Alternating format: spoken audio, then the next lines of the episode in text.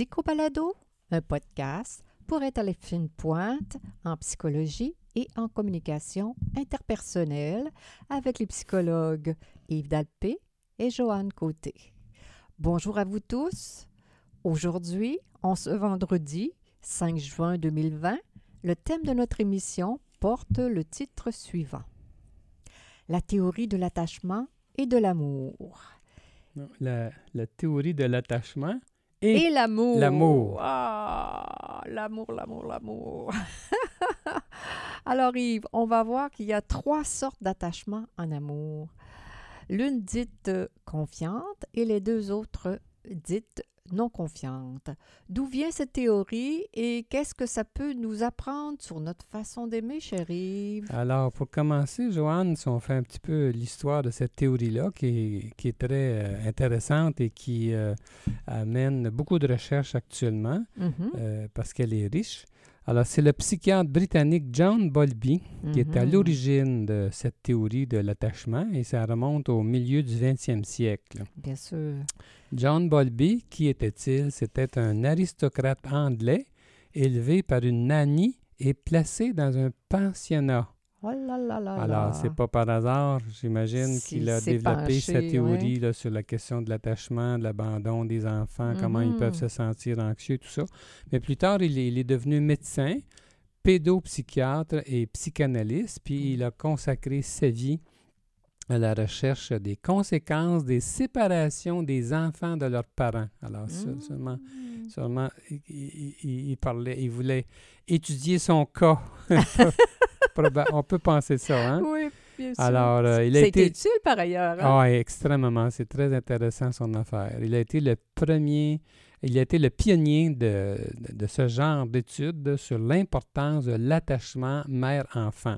Alors, je dis tout de suite, là, mère-enfant, souvent, mm-hmm. ça fait réagir les gens. On dit pourquoi les mères, puis euh, euh, si l'enfant va pas bien, c'est à cause de la mère et non pas de, du père, mais, Mais au fond, ce qu'on veut dire en, psychologie, c'est la personne qui s'occupe le plus euh, c'est ça. du, nouveau-né. Le parent le plus proche, ou si c'est les deux, tant mieux. Bien sûr. C'est souvent, souvent la mère, alors c'est pour ça qu'on parle de l'attachement de la mère. Mais aujourd'hui, les jeunes pères donnent pas leur place. Ah, oh, ils sont énormément proches, en, effet. Mm. Alors, dans un premier temps, Bolby, qui avait euh, d'abord observé les réactions d'enfants ayant perdu leur mère au cours de la Seconde Guerre mondiale, lui, il était en Angleterre. Là, il, était, dans le contexte, il était tout de hein. suite visé. Là, mm. il, était, il était dans, dans ça. Bien, bien mm-hmm. oui, c'est ce climat de, guerrier. Alors, il, avait constaté une séquence typique des réactions émotives des petits-enfants qui étaient séparés de leur mère. Exact. Ceux-ci commençaient par protester en pleurant et en implorant le retour de leur mère, puis le désespoir s'emparait d'eux et ils le manifestaient vivement, oh. mais finalement le détachement prenait le dessus avec le sentiment que rien ne pouvait jamais remplacer leur objet d'amour, leur maman disparu. Oh là là. Alors, selon Bolby, ce détachement affaiblissait la vitalité de ses enfants. Euh, intérieurement, c'est comme s'ils avaient abandonné le combat. Comme, s'ils étaient un peu déprimés, comme si l'enfant, euh, comment dire, euh, ça pouvait, ça, les affaiblit probablement qu'au niveau de leur, au niveau de la vitalité, là, au niveau de la, dépression, au niveau de l'anxiété, là, ça, ça fait une catégorie de personnes qui est plus vulnérable. Oui, oui, absolument. Et puis, alors, euh, la suite de ça. Euh, oui, la séquence. Oui, euh, il y a peu de gens qui savent ça, mais il a été assisté par une Canadienne. Ah, ça, c'est formidable. Intéressant de savoir ça. C'est un notre honneur. Mary Ainsworth, c'est une Canadienne qui a été l'assistante de recherche de Bolby. Mm-hmm. D'ailleurs, si je ne me trompe pas, elle est devenue sa femme. Non. Oui, oui. La petite histoire. Je crois avoir lu ça quelque part. Là, je, et puis, euh, donc, euh, elle a observé elle-même les comportements d'attachement des enfants euh, et elle a poussé plus loin l'affaire en démontrant l'existence de trois grandes catégories d'enfants d'après leur comportement avec leur mère.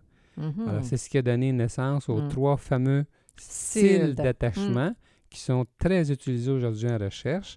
Alors, donc, le style confiant, le mm-hmm. style évitant et le style anxieux.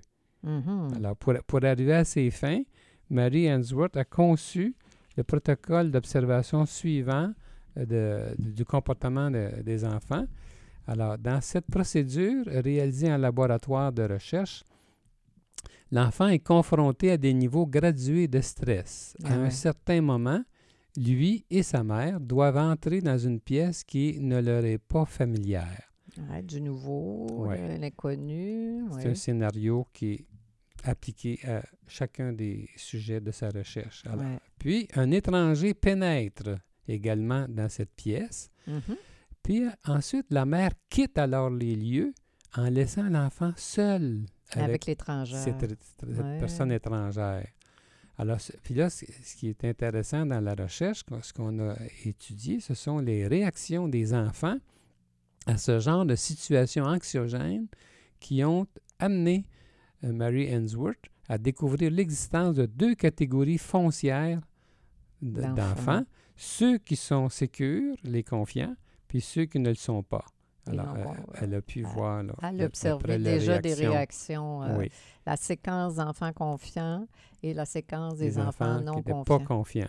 Hum. Les enfants qui étaient confiants réagissaient relativement bien à cette séparation inopinée d'avec leur mère. Mm-hmm. Ils manifestaient une certaine dose d'anxiété normale, ce qui les amenait à réduire leur activité de jeu sinon même à la stopper, et euh, l'étranger ne parvenait pas à les rassurer complètement. Mais quand leur mère revenait dans la pièce, mm-hmm. là, ils l'accueillaient avec joie en allant la voir et en la contactant physiquement. Mm. Une fois le contact rétabli avec leur mère, ces enfants retournaient ensuite à leur jeu. Alors, la chercheuse euh, Mary Answorth a réalisé que le comportement général de leur mère expliquait le comportement sécure, sécurisé de ces enfants, de ces, mm-hmm. jeunes enfants. Ce sont des mères, ces mères-là qui étaient... Mm-hmm. Qui sont confiantes, qui donnent des enfants avec une attitude confiante. Oui, c'était des mères chaleureuses puis hautement sensibles au vécu de leurs petits. Mm-hmm. À l'âge de 24 mois, on dit qu'environ les deux tiers des enfants américains tombent dans cette première catégorie, celle des enfants sécures ou confiants. Bon, ben, c'est une bonne nouvelle. Oui. Les deux tiers de la population. Il reste un tiers. Oui. L'autre tiers maintenant, L'autre tiers des enfants, ce, tiers-là réagit mal. Dans la recherche de Mary Ainsworth, il réagissait mal à cette séparation temporaire de, de leur mère. C'est pourquoi la chercheuse a qualifié ce style d'attachement de non confiant. Mais ce groupe se subdivise en deux autres mm-hmm. catégories, ceux qui réagissent passivement mm-hmm. en démontrant de la distance et ceux qui, au contraire, deviennent intempestifs. Alors, c'est, comment dire, c'est soit que ça, ça a l'air à, rien le, faire, la, disparition de leur mère. Ils ont l'air. Ils ont l'air passifs, mais quand ils prennent des mesures euh, de stress, j'imagine, comme la cortisol, ils voient, ils voient comment le cœur qui bat et tout ça, tout ça est, Exactement et comment dire, affiche une, une fausse sécurité. Absolument. Et les autres qui vont taper du pied de manière euh, intensive et qui vont, euh, comme si on leur euh, coupait. oui. Alors, ce qu'on. Pardon? Leur coupait, on leur coupait un doigt. ah, OK, bon. Alors, donc, les enfants qui, qui, réagissent passivement, parce que cette recherche-là a été faite, on peut, a été faite souvent. ben oui, pas juste C'est répété, c'est typique, là. Alors, les enfants qui réagissent passivement vivent un style d'attachement évitant, selon euh, euh, Mary Ainsworth. Dans l'expérimentation en laboratoire, ceux-ci ont l'air de ne pas être touchés par euh, le départ de leur mère, pas plus que par son retour d'ailleurs dans la pièce, mm-hmm. bien que, comme tu viens de dire, Joanne, des mesures physiologiques attestant de la réelle détresse Causé par, la, séparation. Hein? Ah. Ces enfants camouflent donc leur malaise en tentant de se débrouiller tout seuls plutôt que de se fier à leur mère. Ah, oui, oui, oui, oui, oui. il semble, selon Mary Ainsworth, que les mères de ces enfants soient généralement distantes ah, et insensibles à leur vécu émotionnel. Mhm. Alors, donc, euh, il y a un lien entre le- la façon dont ces enfants-là sont traités et comment ils réagissent. C'est ça, c'est ça, ça qu'elle a mis en évidence. L'attitude de la mère Oui. Engendre engendre une attitude chez soit son enfant. confiante ou non confiante. Puis là, on vient de voir que parmi les deux non confiantes, il y a ceux qui réagissent de façon passive. Il y aurait environ 20 Mhm. des enfants dans cette catégorie. Et tout le reste. Oui. Puis après ça, le reste des enfants, ce qui est environ 12 euh, des petits Américains. J'ai obligé de dire ça parce que j'ai pris mon j'ai pris, est ça. ma- j'ai pris ma- mon, mon texte vient d'un texte américain, alors euh, je ne sais pas si ça s'applique euh, partout à, à- à- à n'importe quelle culture. là. Je ne pourrais pas le dire. La culture nord-américaine. Chez les Américains, ça fait 12% de ceux là, qui réagissent très mal Mhm. au départ de la mère. Ce sont des enfants anxieux et collants qui deviennent extrêmement bouleversés Mhm. quand la mère se retire. Ils sont inconsolables quand elle revient. Puis ils ne se résignent jamais à jouer dans la pièce de l'expérimentation. Ils sont Ah, vraiment ils à sont l'envers. Oui. ouais. Puis, quelle sorte de mère ont-ils, ces enfants-là? Ouais. Bien, il semble que euh, ces mères- les mères de ces petits-enfants-là sont, c'est, euh, sont inadéquates et non prévisibles dans leur relation avec leurs enfants. Il s'agit ici du style d'attachement anxieux. On pourrait peut-être penser à une, une mère qui, un a tendance à être borderline ou qui a des un trait de personnalité, quelqu'un qui est imprévisible. Des là, choses des comme choses- ça. Même, même déprimé, Des- euh, ça peut faire ça, d'après moi. Des gens des, très Ouais. déprimés. Oui. ouais. Alors, euh, Mary Ainsworth a réalisé que les mères inadéquates en termes de contact interpersonnel engendraient des bébés anxieux. Ben oui. Selon Mary Ainsworth, les principaux facteurs amenant les enfants à vivre un attachement confiant sont la sensibilité de la mère au Ouais. vécu de son enfant et sa façon d'interagir avec lui en tenant compte de ce qu'il vit émotionnellement. Alors, on peut, on peut en déduire que c'est fonctionnellement la capacité empathique de la mère qui fait la différence. Ah, c'est fou l'empathie, comment c'est Ah, c'est- c'est partout dans tout ce qu'on... Fondamental. C'est fondamental, hein? On en parle souvent là, dans, dans- en tout cas en, en thérapie ou Oui, oui, ici. c'est puis euh, la capacité à se mettre à- dans les souliers de l'autre et, et à comment dire à entendre son raisonnement, à entendre son, son émotion et à, à- à composer avec euh, la vie intérieure de l'autre et, et so- j'appelle ça sortir de soi un peu et, et- et accepter euh, ce que Mm. l'autre vit là. Alors, tu vas me demander, Joanne, quel lien qu'il y a entre ces types d'attachements-là, ces trois sortes, puis l'amour, l'amour de longue durée? C'est là où on veut en venir. Ah, ben c'est sûr, c'est le À punch. quoi ça rime?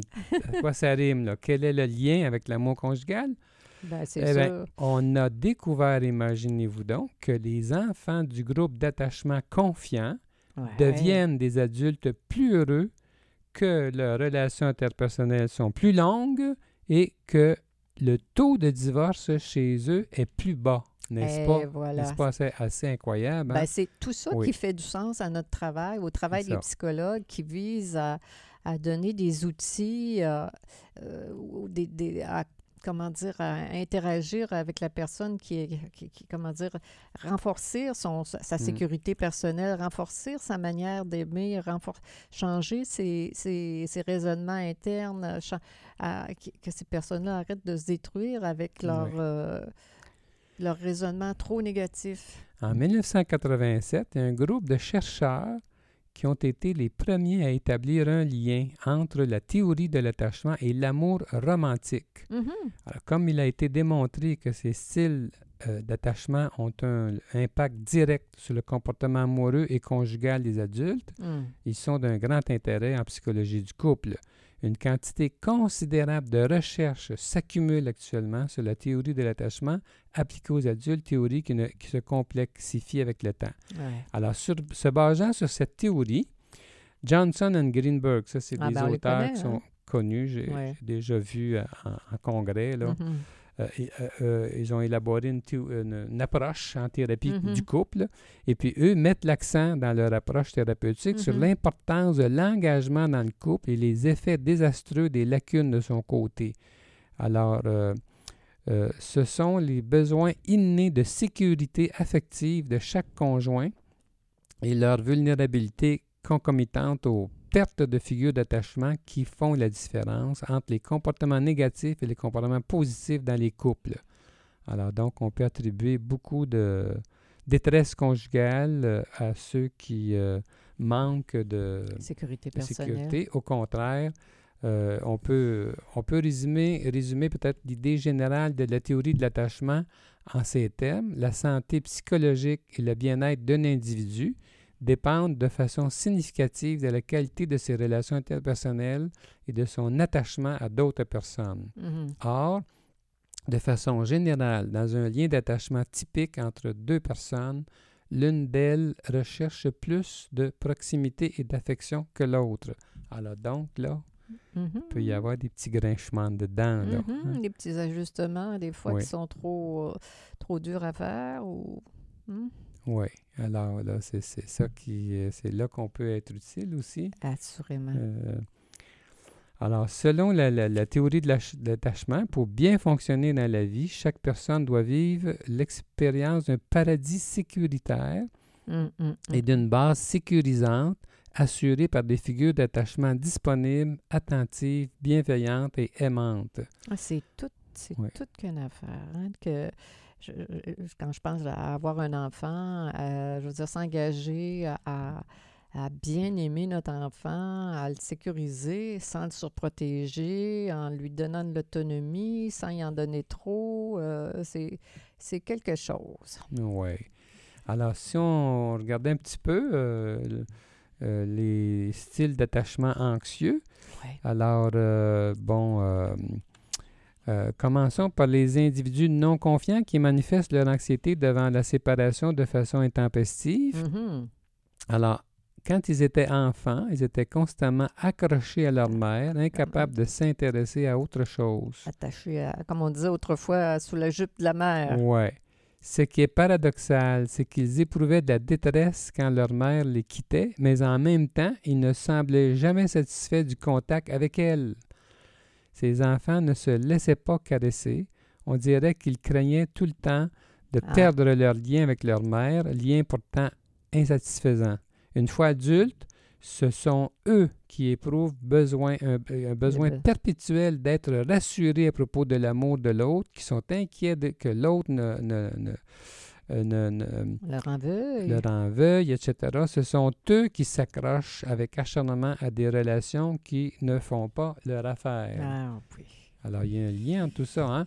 Puis il y a diverses recherches qui ont démontré que ces personnes désirent plus d'intimité qu'elles en reçoivent, qu'elles ont tendance à vivre des coups de foudre, qu'elles sont très jalouses, très collantes, qu'elles font vraiment peu confiance à leur partenaire amoureux, qu'elles l'idéalisent, qu'elles en sont dépendantes, qu'elles sont souvent en colère contre lui, qu'elles réclament plus d'affection lors des disputes. Ouais. Alors, d'au- d'autres études ont, ont montré qu'elles ont tendance à être envahies d'émotions négatives, qu'elles s'en euh, remettent largement aux autres quand elles vivent de la pression et de la détresse et que leur euh, euh, évaluation de leur détresse est souvent exagérée en termes de menaces, d'irréversibilité et d'impossibilité de contrôle. Mhm, mhm. Alors donc, euh, c'est pas... euh, Euh, non, c'est pas, pas, des amoureux euh, faciles. hein. Puis d'autre part, ben, euh, si on va un peu, si on à l'autre sorte de, d'am- de- de- L'attachement d'attachement, évitant. d'attachement non confiant, Mhm. qu'on appelle la- l'évitant, ce, ce- ce- ce type-là. Là. Mhm. On, Alors- fait, on fait un lien hein, là, avec euh, des styles de personnalité Oui, mais il faut pas. Il faut pas confondre. Il faut pas confondre avec le trouble de la personnalité évitante. et là. Bien qu'il puisse y avoir un lien, on ne parle pas de la même affaire. Mhm. En effet, les gens qui relèvent du style d'attachement évitant sont plus susceptibles que d'autres d'avoir effectivement des personnalités évitantes ou schizoïdes. Ouais, quand même. là. Quand même, il y a un petit lien, n'est-ce pas? Oui. Alors, dans, dans le style d'attachement évitant, les gens se comportent comme s'ils n'avaient besoin de personne. Ce sont eux qui... Ils ont l'air indépendants. Oui. Manifestent pas de réaction. C'est eux là, qui manifestaient pas de réaction quand leur mère quittait la pièce. Oui, alors que quand on mesurait leur réaction physiologique, c'était la tempête à l'interne. Oui, ouais, ce sont eux. C'est mm. comme s'ils avaient abandonné la partie dans leur recherche de satisfaction. Oui, dans la séquence de Bolby, quand ils disent qu'ils abandonnent. Oui, ouais. alors donc, euh, les recherches ont montré que ces individus n'acceptent pas leur partenaire tel qu'il est, qu'ils ont qu'ils ont besoin d'être euh, autonomes et de régler leurs problèmes tout seuls, sans l'aide des autres. Euh. Trop indépendants. Oui. Euh, alors, bien qu'ils évitent les relations intimes proches, ils, ils, se sentent souvent coupables de leur faible niveau d'engagement.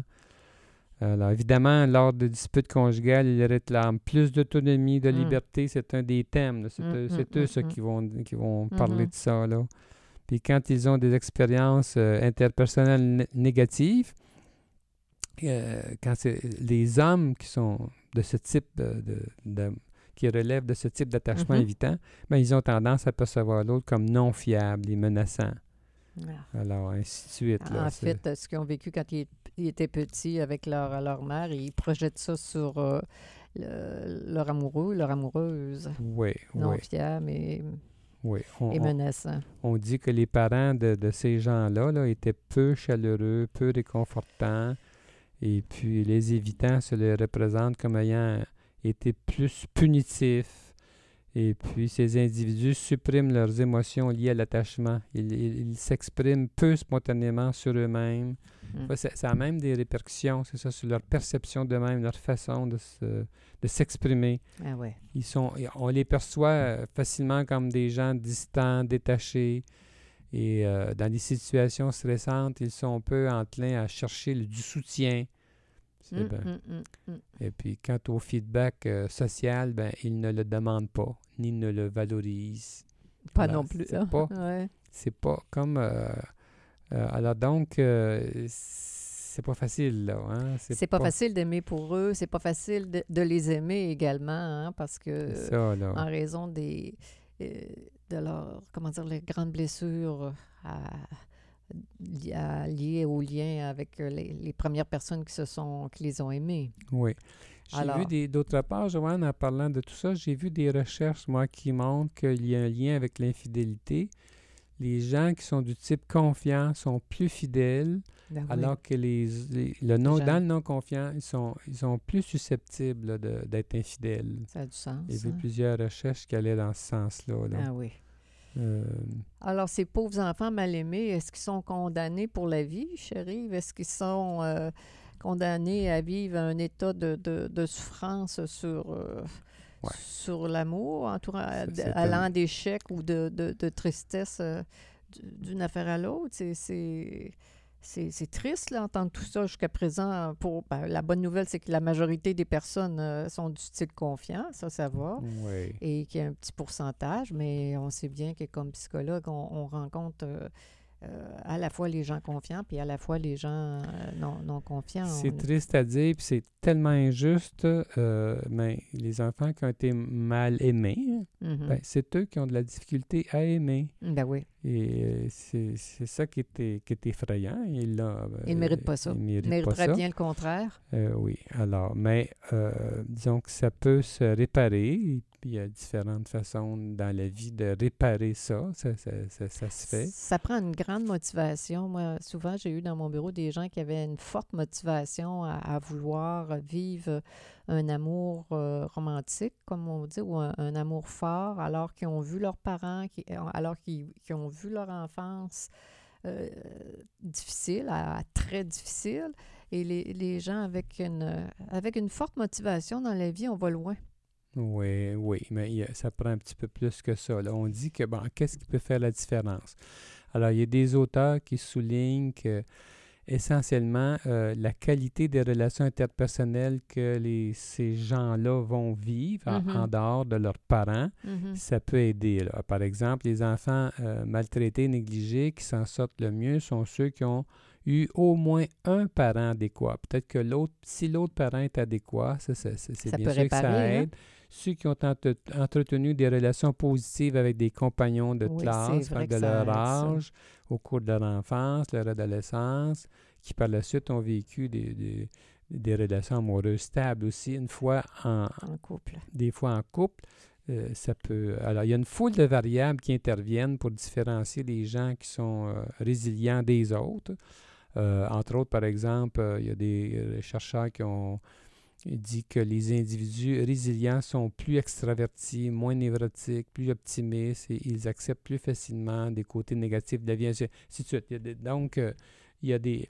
Il y a d'espoir. c'est la même chose pour toi, j'imagine, Joanne, ça arrive en entrevue, ça, ça m'arrive des fois de voir des gens qui ont, qui ont eu une enfance vraiment euh, surprenamment euh, difficile, mm-hmm. avec des parents inadéquats, puis qui sont tellement bien développés, c'est euh, presque un miracle. C'est pour ça que je parle de motivation, des gens intelligents, des gens motivés qui, qui voient euh, comment dire, que ce soit des oncles, des tantes, des gens proches, des amis qui sont plus adéquats, ils font la différence. Mais... Et ils ont, ils ont tendance à vouloir, comment dire, s'inscrire dans ce modèle-là.